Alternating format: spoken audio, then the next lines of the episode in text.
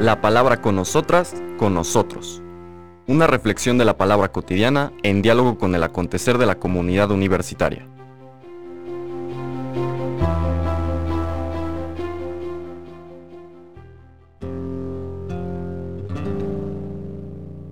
Hola, buenos días. Bienvenidas, bienvenidos a la palabra con nosotras, con nosotros. Hoy lunes 6 de diciembre iniciamos nuestra segunda semana de Adviento y como ya comentábamos la semana anterior, pues las lecturas nos van llevando no a recorrer un evangelio en particular, sino tomando mensajes, pasajes de los distintos evangelios sinópticos para ir profundizando sobre esta temática de la espera del Señor, el sentido profundo de lo que es el Adviento. Hoy vamos a iniciar la semana con una lectura tomada del Evangelio de San Lucas, capítulo 5, versículos 17 al 26. Un día Jesús estaba enseñando y estaban también sentados ahí algunos fariseos y doctores de la ley, venidos de todas las aldeas de Galilea, de Judea y de Jerusalén. El poder del Señor estaba con él para que hiciera curaciones. Llegaron unos hombres que traían en una camilla a un paralítico y trataban de entrar para colocarlo delante de él. Pero como no encontraban por dónde meterlo a causa de la muchedumbre, subieron al techo y por entre las tejas lo descolgaron en una camilla y se lo pusieron delante a Jesús. Cuando él vio la fe de aquellos hombres, dijo al paralítico, Amigo mío, se te perdonan tus pecados. Entonces los escribas y fariseos comenzaron a pensar, ¿Quién es este individuo que así blasfema? ¿Quién sino solo Dios puede perdonar los pecados? Jesús, conociendo sus pensamientos, les replicó, ¿qué están pensando? ¿Que es más fácil decir, se te perdonan tus pecados o levántate y anda? Pues para que vean que el Hijo del Hombre tiene poder en la tierra para perdonar los pecados, dijo entonces al paralítico, yo te lo mando, levántate, toma tu camilla y vete a tu casa.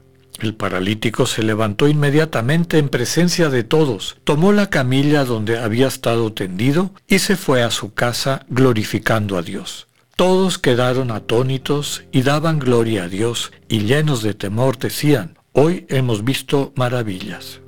Palabra del Señor.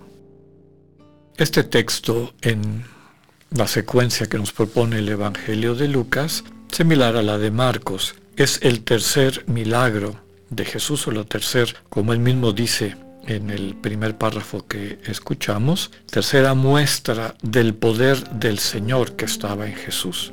De hecho, el término que utiliza el texto griego es dinamis, que más que poder significa fuerza, una fuerza. Por eso, tal vez sería más apropiado decir que el dinamismo de Dios, la capacidad de Dios para llevar la vida a plenitud, reside en Jesús es parte de Jesús. Los tres eh, milagros o estas tres muestras del dinamismo divino eh, son, en primer lugar, la expulsión de un endemoniado en la sinagoga de Cafarnaún. Esta lectura, más allá de, pues de lo que significa en sí mismo este no solamente deseo, sino capacidad del Señor Jesús de liberar a quienes están atormentados y oprimidos por el mal, el contexto y el lugar también tiene sentido en la sinagoga, en el lugar donde normalmente uno esperaría, que lo que hay son relaciones de, pues, de devoción, de alabanza, de adoración a Dios, hay una presencia inmunda. Y el Señor Jesús libera a ese hombre endemoniado de esa presencia inmunda. Esa presencia inmunda es plural porque hablan estos demonios o espíritus impuros en plural. Jesús libera a ese hombre y toda la gente alaba su capacidad de hacer presente la voluntad de Dios en medio del mundo. Y la voluntad de Dios es que sus hijos e hijas tengan una vida plena. ¿Por qué les digo que pone el contexto para lo que vendrá después? Porque el mensaje del Señor subraya que inclusive dentro de donde menos se esperaría, en una práctica religiosa, en una manera de según esto, acercarnos al misterio de Dios, está metido un espíritu inmundo. Y es la presencia de Jesús la que puede liberar a aquellos que están sometidos por eso. Primera enseñanza.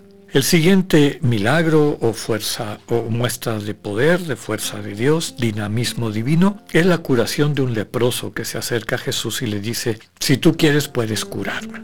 El Señor Jesús le contesta, sí quiero. Recordemos todo el contexto de los leprosos, cómo vivían, había leyes muy estrictas, no solamente que los regulaban a ellos y a ellas, en el sentido de que no podían entrar a las ciudades, no podían interactuar con las personas sanas, tenían que avisar de su presencia con una campana o gritando, sino que también había reglas que limitaban a las personas sanas. Una persona sana que fuera vista tocando un leproso quedaba impura y corría el riesgo de que este, fuera excluida de la comunidad. ¿Por qué es esto importante? Porque en esa curación del leproso, dice el texto de Lucas, que el Señor no solamente le dijo sí quiero, sino que lo toca. Aquí empezamos a ver un paso más de toma de distancia a la práctica común, al sentido común religioso, social de la época de Jesús. Y empiezan estos conflictos que después eran, eh, se irán acrecentando.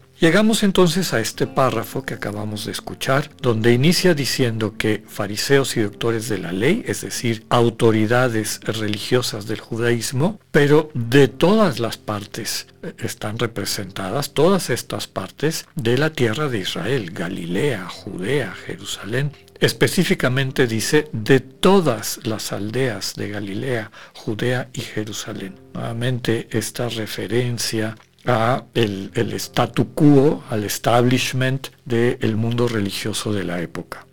El texto nos presenta a un grupo de personas que aman profundamente a este paralítico. Tan es así que hacen lo imposible por acercárselo a Jesús. Cuando no pueden pasar naturalmente por la multitud que hay ahí, se suben al techo, quitan todas las tejas y lo descuelgan para que quede enfrente de Jesús. Dice el texto que cuando él ve la fe de aquellos hombres, es decir, la confianza, la apertura, la disposición que tienen para que Jesús actúe, entonces él le dice al paralítico, amigo mío, primer cosa impresionante, ¿no? Recuerden que los enfermos normalmente se pensaba que había sido, habían hecho algo ellos o sus antepasados y que Dios los estaba castigando. Jesús los reconoce como un amigo, amigo mío, se te perdonan tus pecados.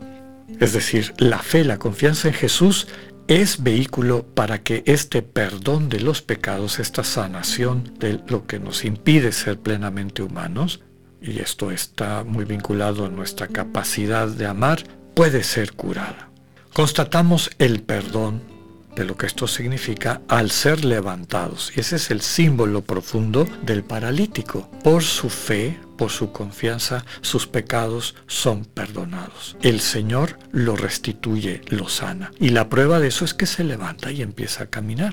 Desde luego que esto también hace referencia a la experiencia que tenemos quienes en confianza abrimos nuestro corazón para dejarle al Señor Jesús actuar libremente en Él y en nuestra cotidianidad empezamos a experimentar que nos va sanando, que día con día dentro de esta relación de amor y confianza con Él, nuestras actitudes, nuestra manera de ver el mundo y en particular nuestra relación con nuestros hermanos y hermanas va mejorando, va de bien en mejor. Nos vamos levantando de la postración en la que muchas veces nos tiene el egoísmo y todas sus manifestaciones, este parásito que nos roba la vida. Pongámonos así en la presencia del Señor, dejándole a Él que nos vaya curando, que vaya transformando nuestra interioridad para que, encontrado nuevamente el amor, lo podamos compartir. Que así sea, que tengan un buen día.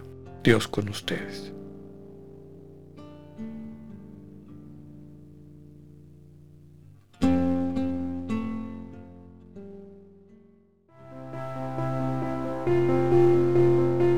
Acabamos de escuchar el mensaje del Padre Alexander Satirka. Escúchalo de lunes a viernes a las 8.45 de la mañana por radiveroleón.com o a través de nuestra app gratuita para iOS y Android. Radivero León, no todo está dicho.